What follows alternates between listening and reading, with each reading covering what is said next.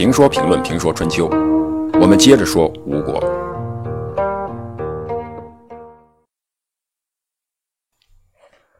这个时候，又有一个楚国人来到吴国，找到伍子胥，请求伍子胥引荐，共同对付楚国。这个人呢，就是伯嚭。伯嚭的祖先是晋国人，是晋国非常有名的西氏的后代，家族显赫。但伯嚭却是西氏的旁支，从他的曾祖父伯宗那里就已经被分出。伯宗在晋国的历史上很出名，比如在楚庄王伐宋，宋请求晋国的援助时，晋景公就听从了伯宗的劝告，没有发兵。伯宗可能很聪明。但也是那种聪明外露的人，这样的人呢，往往会惹麻烦。这种事情，他的媳妇儿早就已经看出来了。有一次退朝以后，伯宗喜气洋洋地回到家中，看到老公很高兴，妻子忍不住地问：“今天怎么这么高兴？为什么？”伯宗说：“我在朝廷中发言，大夫们都称赞我像杨初甫那样。”机智善变，这机智善变是优点，但像杨初甫那样就未必了。杨初甫未必能成为榜样。华而不实这个成语就是送给杨初甫的。杨初甫曾经是晋襄公的老师，既然是晋襄公的老师，文化水平应该不低。他曾经出使到魏国，回来路过宁夷，住在一家客栈。客栈老板看到杨初甫相貌堂堂，举止不凡，十分敬佩，就对媳妇儿说：“我早想投奔一个品德高尚的人，可是多少年来，随时留心，没找到一个合意的。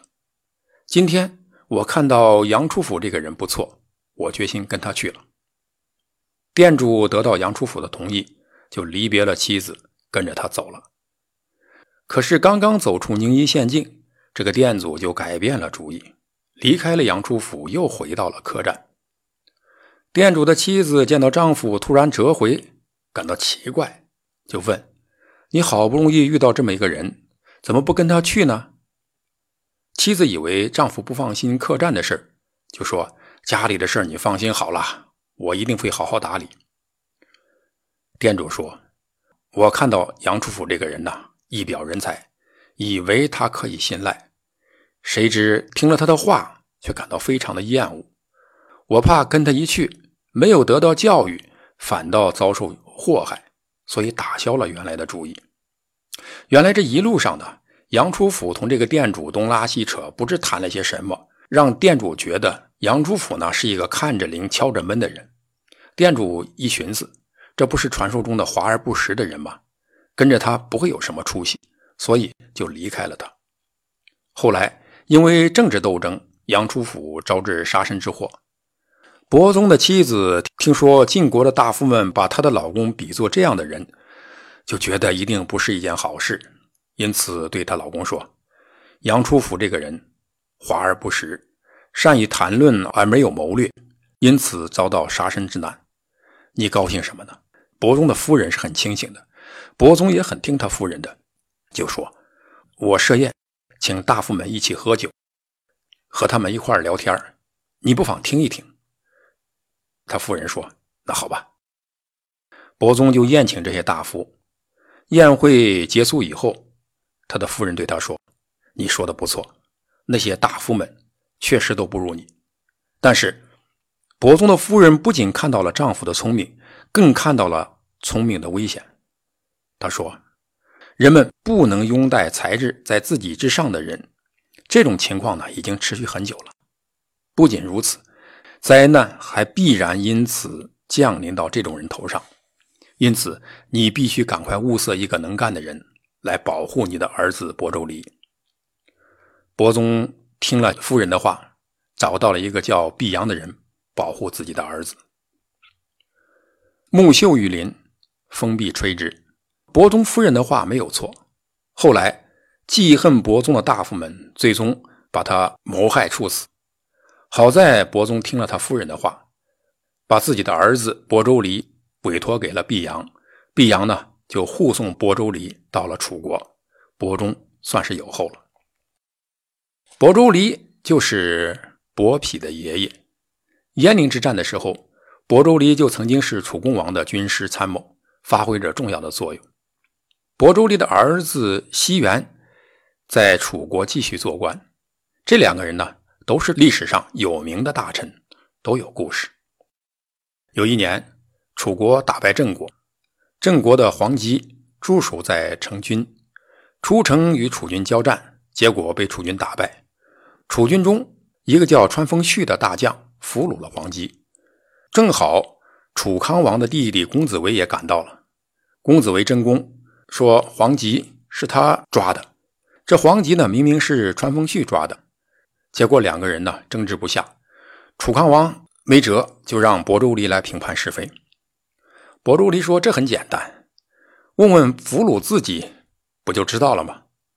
所以他就去询问俘虏，但是在问俘虏之前，他做了一个小动作。亳州离先给俘虏黄鸡上了一堂形式课，说道。还有什么不明白的吗？我们争执的是谁俘虏了您这位君子。先高举着手说：“这位是公子围，是我们国君的尊贵的弟弟。”又垂下手说：“这个是川丰旭，是方城外的县官。你好好看看，他们两个人是谁抓了您？”这样一看，亳州离是个势利眼。可是，在那种情况下，你又能怎么样？国君的弟弟是得罪不起的，因此他通过这种心理暗示的方法，让俘虏去得罪人，让自己当好人。黄姬当然不傻，知道国君的弟弟不能得罪，否则自己的后半生甚至自己的小命都是问题。因此昧着良心说：“我遇上了公子围，结果被打败了。”真正立了功的川丰胥一听大怒，就追打公子围，结果没有追上。楚国军队把黄吉带了回去。亳州离虽然如此帮了公子围，但当公子围成为楚灵王以后，却非常没有良心的、非常不地道的把亳州离给杀了。但是亳州离的儿子西元依然在楚国做官，不仅做官，而且还有政绩。史书上说他贤明有能，深受百姓的爱戴。这样深受百姓爱戴的官儿是会有人嫉妒的。他也许犯了和他祖父伯宗一样的毛病，才能外露而遭人陷害，害死伍子胥父亲的那个费无忌就是一位。费无忌这样的人，好事办不成，办坏事的能力他大了去了。